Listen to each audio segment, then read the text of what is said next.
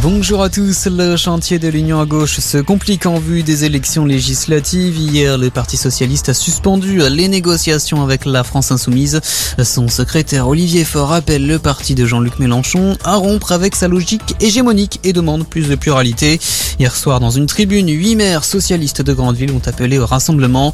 Notez qu'à droite, le président des Républicains, Christian Jacob, jette l'éponge dans sa circonscription de Seine-et-Marne pour cette élection.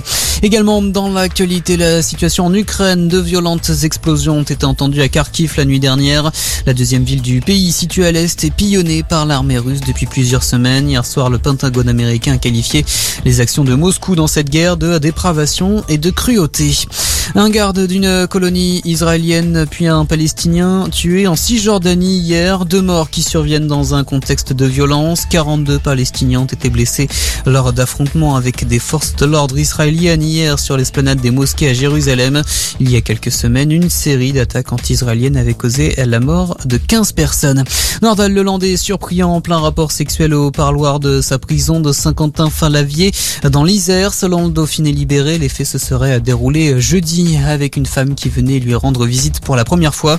L'ancien maître chien avait été condamné en février dernier à la réclusion criminelle à perpétuité pour le meurtre de la petite Maïlis.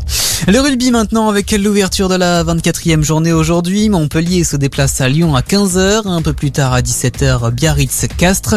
Pour Racing 92 ou encore Clermont Stade français. Et puis à 21h05, Toulouse reçoit La Rochelle. Enfin, Céline Dion reporte pour la troisième fois sa tournée européenne. La chanteuse québécoise l'a annoncé hier soir sur ses réseaux sociaux. Un report en raison d'un problème de santé. En France, les concerts prévus à la Défense Arena près Paris sont reportés à septembre 2023. Voilà pour votre point sur l'actu. Excellente journée.